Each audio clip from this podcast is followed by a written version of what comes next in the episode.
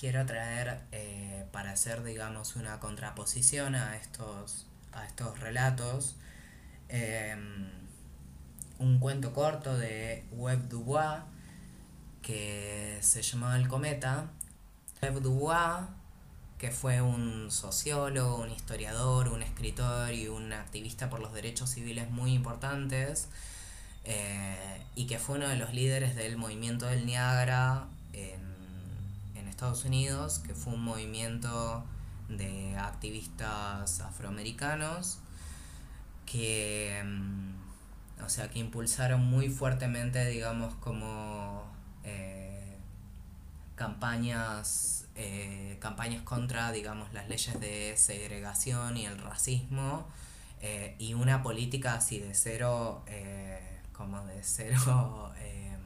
conciliación con cualquier tipo de política segregacionista, a diferencia, digamos, de otras, de otras iniciativas. Em, en el cometa, que se considera, digamos, como un ejemplo de ciencia ficción especulativa, antisegregacionista y como predecesora de lo que se conocería como afrofuturismo, el cometa cuenta la historia de Jim Davis, que es el único sobreviviente de una caída de un meteorito a Nueva York. Eh, Jim Davis, que era em, un hombre negro que trabajaba eh, como empleado y archivando papeles en un sótano en un banco de Nueva York, así muy, eh, muy grande. En el momento en el que se encontraba en el sótano, digamos, cae el meteorito a Nueva York, arrasa con toda la ciudad, toda la ciudad este, se llena de gases tóxicos, todas las personas mueren. Y cuando él sale, digamos, a la superficie es básicamente como el, relato de cómo, de cómo ve a toda esta ciudad, digamos, como eh, de repente como deshabitada, con todos esos muertos, hasta que en un determinado momento del relato se encuentra con Julia, que es una mujer blanca rica, que como él es la única sobreviviente. Y bueno, y es un relato que todo el tiempo está como jugando con las ansiedades que la época tenía en relación a la miscigenación eh, y con la idea de justamente de cómo sería un otro futuro posible para la humanidad.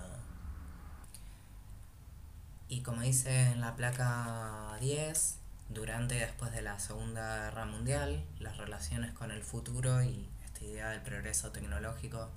se volvieron, digamos, como mínimo más complejas. O sea,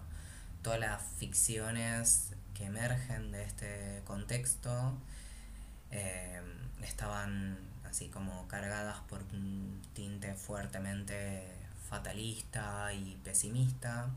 Bueno, acá vemos como las imágenes de de las pruebas nucleares que se hicieron en la laguna Bikini de Estados Unidos en 1946. O sea, la figura de la bomba pasa a ocupar un lugar central, digamos, para la ciencia ficción en la época, de la bomba, del ataque radiactivo. Em, y era como algo que, por ejemplo, en Estados Unidos, o sea, cobró un lugar cultural central bueno, como se puede ver en las imágenes que siguen, o sea, el, tema del, terror a la, a la bomba, a la radiación, va a ser algo como que persistirá también muy fuertemente en el periodo posterior. Me interesaba compartirles eh, un texto así muy poderoso de George Orwell, que él escribe en 1945, a dos meses de de los bombardeos en Hiroshima y Nagasaki. En una parte del texto él dice, alguna vez se nos dijo que el aeroplano había abolido las fronteras, pero de hecho, desde que el aeroplano se ha convertido en un arma, las fronteras se han vuelto impasables. La radio que alguna vez esperaba que promoviese la comprensión y cooperación internacional se volvió un medio para que las naciones insulten entre sí. La bomba atómica quizás completa el proceso al robarle a los pueblos y clases explotadas de todo el poder para rebelarse, poniendo al mismo tiempo a los poseedores de la bomba sobre la base de una igualdad militar. incapaz de conquistarse entre sí, lo más probable es que continúen reinando el mundo entre ellos. Y para cerrar esta primera parte quería compartirles un fragmento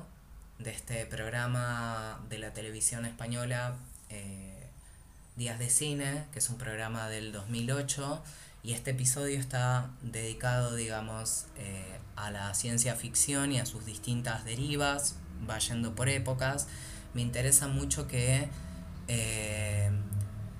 pensemos un poco como en el tipo de ciencia ficciones que se generaron en este periodo, años 50. Este fragmento trata de justamente de todas esas paranoias y ansiedades en relación al terror nuclear.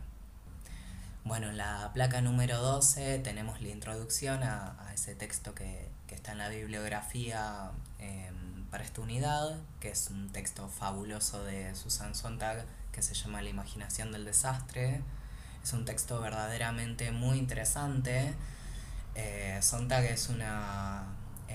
ensayista y crítica cultural así alucinante. Eh, les recomiendo muchísimo que, que, la lean, que o sea, es, verdaderamente como em, ha sido una, una autora muy, muy prolífica y digamos, y ha recorrido varias varias décadas este, revisando como distintos distintas transformaciones en, los imaginarios digamos como de la de la cultura estadounidense eh, y siempre siempre es verdaderamente como muy muy interesante volver a ella. Eh, en este ensayo eh, de 1961 la imaginación del desastre ya lo que hace es revisar digamos retrospectivamente como de qué se había tratado como esa década anterior, o sea, años 50, eh, tan atestada como de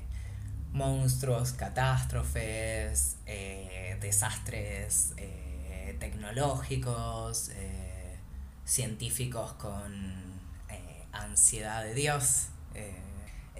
Pero una de las cuestiones así verdaderamente muy, muy, muy interesantes que plantea el texto es esta cuestión de que la ciencia ficción tiene menos vinculación con la ciencia que con la catástrofe. Como, y que hay algo en relación a, digamos, a, a, la escala, a, a, la dimensión del acontecimiento que tienen estas películas,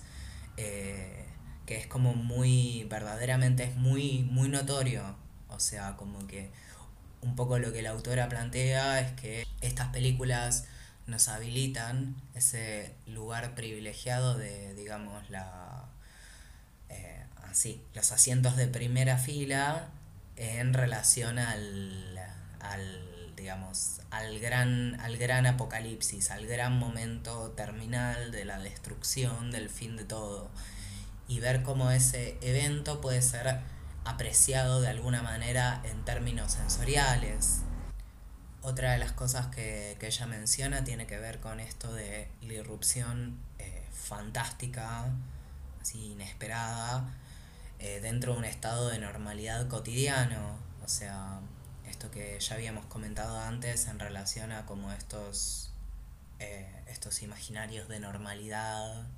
y de familiaridad que se jugaban fuertemente durante la época.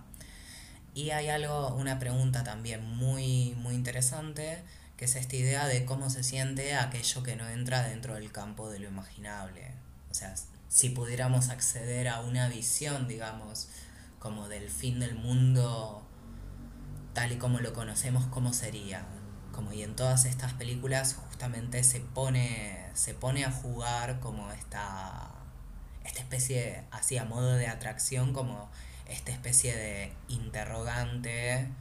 o sea, profundamente perturbador y profundamente fascinante. Eh, y es un poco como la articulación, como lo vemos en la placa número 13, de esta idea del principio especulativo del cual hablaba Eduardo, esta idea del qué pasaría si, del imaginar qué pasaría si, qué pasaría si eh, viniera una nave espacial y ¿Qué pasaría si el día de mañana eh, nos diéramos cuenta de que todas las personas, el vecindario que conocemos, en realidad son seres del espacio exterior? ¿Qué pasaría si, en fin? Y todo el tiempo, o sea, es la articulación de este principio especulativo con el principio espectacular, digamos, de él, cómo es que se sentiría eso mismo. O sea, todo el tiempo, digamos, como el lugar que ocupan los efectos especiales, por así decirlo, en, dentro de este género, tiene mucho que ver con eso, responde mucho a eso, a justamente como poder recrear de alguna manera como las condiciones de ese, de ese gran evento y también eh, ofrecerle a quien mira así como todo un paseo muy eh, dramático, intenso, eh, sensorialmente hablando. Eh, y ella va a hablar mucho de esta idea de los placeres de la destrucción, de también tener la, oportunidad de atestiguar, por ejemplo, esto, la, figura del el rayo extraterrestre en Washington, cómo sería eso. Eh, que eso es algo que, digamos, eh, estuvo muy presente hasta, digamos, fines de los años 90 como eh, también en esa especie de subrama del cine de ciencia ficción que es justamente el cine de, catástrofe. Y así digamos como un paradigma así eh, bastante más cercano en el tiempo y muy eh, así representativo de todo esto es el día de la independencia del 95 o sea básicamente la idea de que sea una película como pensada justamente para responder a este, a este interrogante, bueno, ¿qué pasaría si el día de mañana hay una invasión extraterrestre y prácticamente, o sea, el mundo que se conoce, que digamos este mundo que se conoce es Washington, básicamente, eh, ¿qué pasaría si eso es totalmente devastado? Eh, obviamente, digamos, eh, post 11 de septiembre, también digamos como eh, los imaginarios de la ciencia ficción y el cine de catástrofe también pasarían por una mutación muy grande, o sea, hay imágenes que, de cierto modo, han quedado como vedadas o que aparecen como teñidas de una carga mucho más problemática después, digamos, como de ese momento. Pero antes de todo esto, digamos, como que estaba muy presente esta idea de, digamos, de poder desplegar este como todas estas eh, fantasías de destrucción así a gran, a gran escala. Y el lugar fundamental, o sea que ella, eso es una de las cosas que dice, el lugar fundamental que ocupan, digamos, los objetos dentro de estas narrativas. O sea, tanto, digamos, los objetos tecnológicos, este, como también, digamos, como los símbolos, o sea, como que hay en cierto modo como un conflicto entre aquellos este, como aquellas formas que vienen a representar como el, el avance de la tecnología y este y que están o sea y que son también bastante propias como de eso de ciertos vertigos como más futuristas eh, y también digamos como la presencia de objetos que en cierto modo vienen como a condensar eh, como ese, ese lugar de familiaridad como que tienen ciertos ciertos objetos ciertos símbolos ciertos monumentos eh, como que todo eso se va a hacer digamos muy muy presente en todo este en todo este cine. Em, y una de las cosas que también es muy interesante que ella eh, menciona es que gran parte de las satisfacciones que había en las películas de guerra pasan a estar a la ciencia ficción que comparte en cierto modo como afectos con otros géneros, o sea, en el cine de terror o en el cine de en el cine fantástico también encontramos como todas estas dimensiones sensoriales exaltadas, fantásticas, pero lo que Sontag percibe en este tipo de género es como una especie de, concepción desapasionada o enfriada, digamos, distanciada. Ella habla de justamente de una distancia eh, que hay en relación a la, a la violencia o a los espectáculos del, del horror o de la desolación en estas, en estas películas. Y también otra cosa que menciona la autora, que es muy interesante para pensar, es como también en todas estas eh, películas eh, estadounidenses del periodo, en donde se justamente se fantasea sobre la idea de, del toque de queda de lo, de lo humano y, y hasta incluso de, de la historia misma, aparece, digamos, como esta fantasía de guerra en la unidad, o sea, como el famoso plano de las Naciones Unidas o de justamente la conferencia internacional en donde de a momento se olvidan, digamos, como todos los conflictos bélicos existentes y las rivalidades y en cierto modo todas las naciones se organizan para tratar de resolver el problema de qué hacemos con ellos, los que nos invaden. Entonces como en juego, digamos, esta idea de una guerra moralmente buena, eh, como una especie de, de guerra para unir al mundo, por así decirlo. Bueno, en la placa 14 tenemos un poco también, digamos, así como un alto contraste, eh,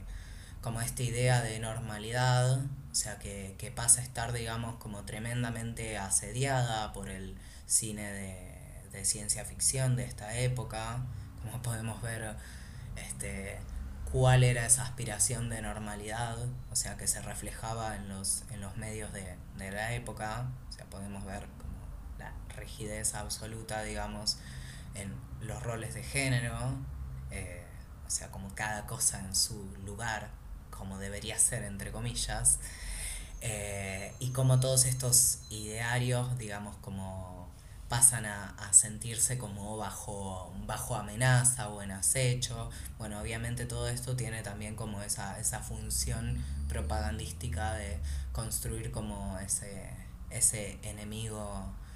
enemigo externo y hasta incluso como un enemigo interno porque continuamente, digamos, está presente, o sea, y de hecho con,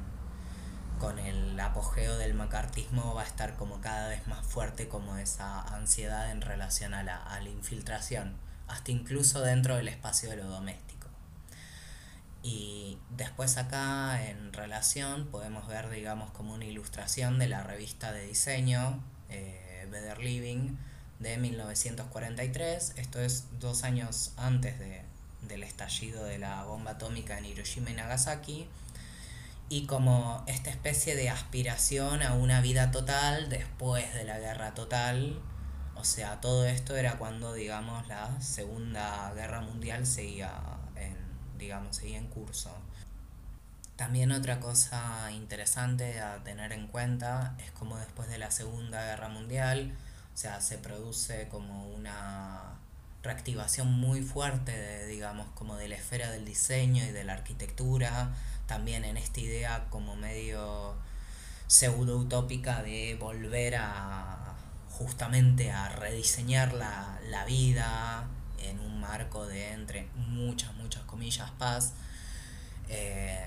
y entonces también como que toda dentro de esa utopía de la nueva vida entra muy fuertemente, bueno, como esta idea de el lugar a donde las familias ahora podrán vivir tranquilas, o sea, a partir de los años 50 se empieza a producir como esta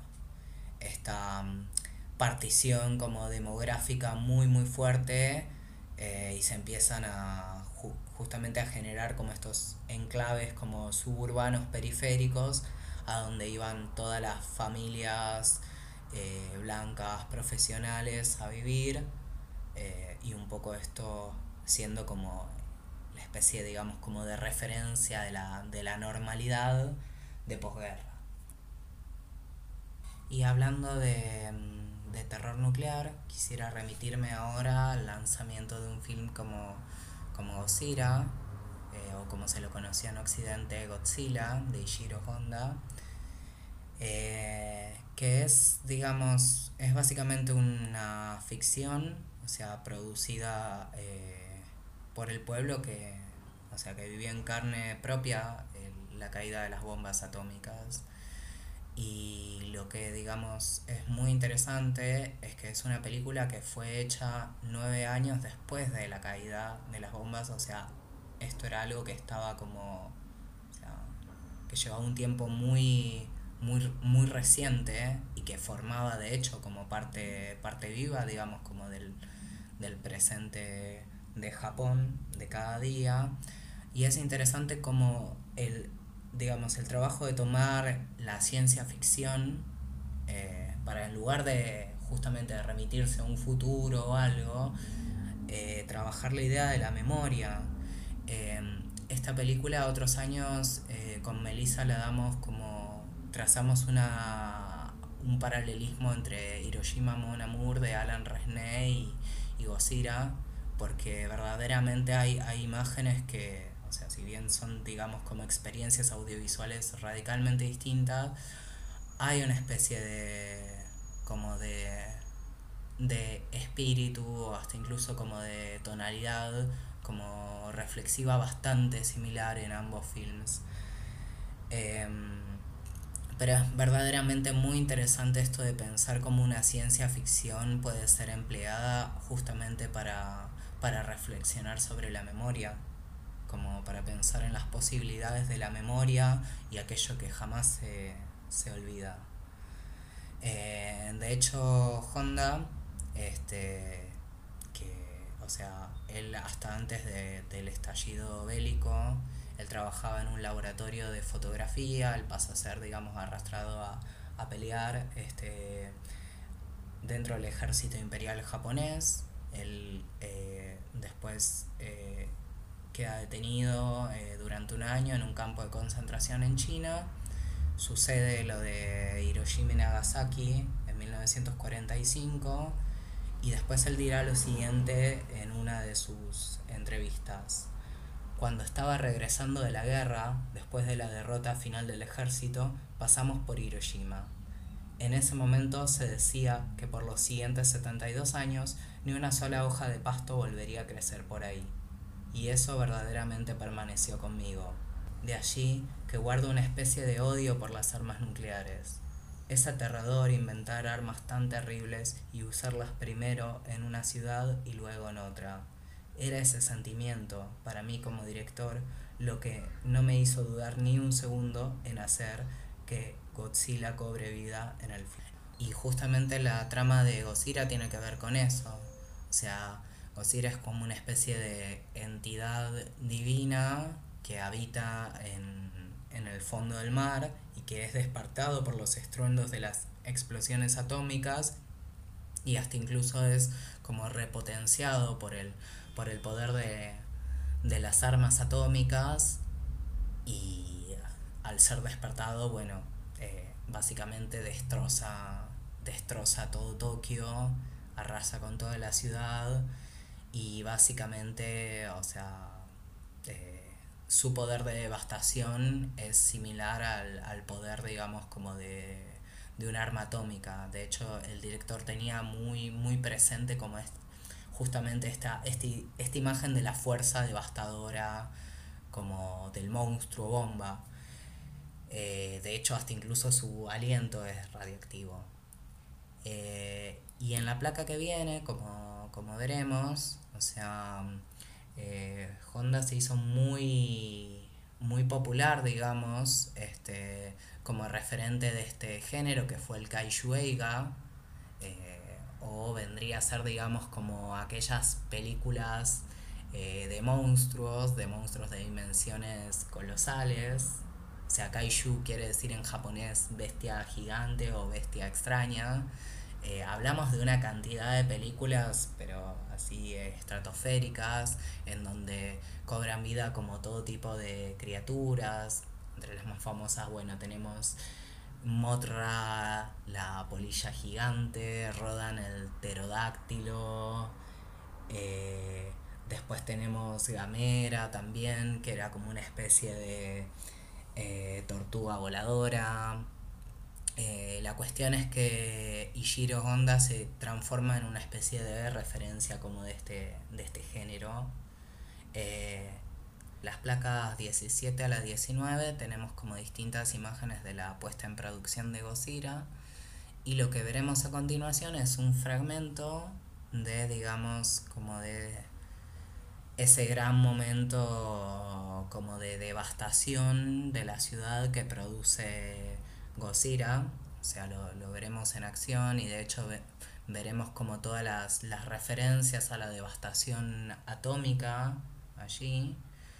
eh, y es un momento que verdaderamente, como que cuando generalmente se piensa en este tipo de películas kaiju o se piensa en Godzilla, como desde Occidente muchas veces se consumen estas películas como una especie como de artefacto pop bizarro, pero en realidad digamos como particularmente las películas hechas por Honda tenían como todo este sentido digamos como de, de reflexión sobre sobre la catástrofe nuclear eh, y bueno, justamente sobre la, memoria reciente. Eh, y también es, hay un detalle que no es para nada menor, que es que digamos hasta el final de la ocupación estadounidense en Japón, en 1952, o sea, es de 1954, había una prohibición, digamos, estadounidense de eh, hacer cualquier tipo de referencia a la bomba atómica, o sea, había una censura muy fuerte en los films japoneses y bueno, y esto incluía como una prohibición muy grande de cualquier tipo de debate público en relación a la bomba atómica. Entonces pensemos que Godzilla también es como es una de las primeras iniciativas como de producir una imagen, digamos, en, en relación a un horror que había sido tan tan reciente. Y en la placa 20 podemos ver como tres años más tarde de Godzilla aparece una película que también será clave, digamos, para la ciencia ficción, para la historia de la ciencia ficción, eh, que es El increíble hombre menguante de Jack Arnold. O sea, esta es otra película que también trabajaría sobre los efectos de la amenaza radiactiva y también sobre la, o sea, qué queda de la condición humana después de eso. Em, y bueno, y su director, al igual que Honda, em, sería un director muy prolífico de ciencia ficción, muy especializado también en el cine de criaturas gigantes o monstruosas, o sea, auto, el autor detrás de eh, Tarántula, del monstruo de la Laguna Negra y bueno, también esta película fabulosa, se las recomiendo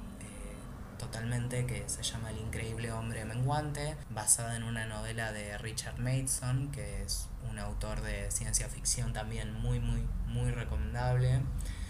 Eh, y que implicó, digamos, para hacer lo que sería, digamos, una película de serie B, o sea, un esfuerzo de producción eh, muy notable. De hecho, o sea, se tuvieron que construir como 14 decorados este, iguales, de distintos tamaños. Esta es una película en donde también está la cuestión de, de la escala, pero en lugar de justamente como, o sea, trabajar como esa escala, digamos, eh, gigante. Eh, aquí se trabajaría, o sea, básicamente el argumento de la película es como este, este hombre, eh, Scott Carey, de, digamos, de ser expuesto accidentalmente a una serie, digamos, de este, rayos radioactivos, pasa, digamos, a empezar a experimentar como un paulatino, digamos, como empequeñecimiento. O sea, y es todo, digamos, un proceso, no es que eh, de, de un día para otro como que el tipo se hace chiquito y tiene que vivir al mundo, sino que, o sea, esto va siendo como un proceso muy gradual, o sea, la película tiene como también una temporalidad bastante particular, para un film, digamos, como de ciencia ficción, donde se va experimentando esta condición paulatina, digamos, como de la transformación. Eh, y aquí quisiera mostrarles como el tercer ejemplo, este, que es el final de esta película, O sea, es una lástima porque bueno, tremendo, va a ser un tremendo spoiler, pero o sea, les recontra recomiendo que, que la vean si pueden. O sea, también algo que es súper interesante es como esta relación que termina trazando al final entre las latitudes de lo infinito del universo y de lo infinitesimal de la condición de, de Scott. O sea, que cada vez, digamos, como su, su proceso de empequeñecimiento es, o sea, es constante, no es algo que tenga un límite, sino que él también va descubriendo cómo dentro de esa experiencia, o sea, que aparentemente, o sea, podría ser algo, o sea, de hecho es algo que pone continuamente en peligro su vida, pero dentro de esa experiencia que parece como de mucha limitación física, él empieza a descubrir como todo un universo de posibilidades insospechadas. Entonces, si bien de a poco va perdiendo como toda la compañía del mundo humano, del mundo que conocía, eh, de repente digamos como que su nueva condición también le permite abrirse a otro, a otro tipo de horizonte de experiencia quizás en compañía de moléculas, de partículas cada vez más pequeñas.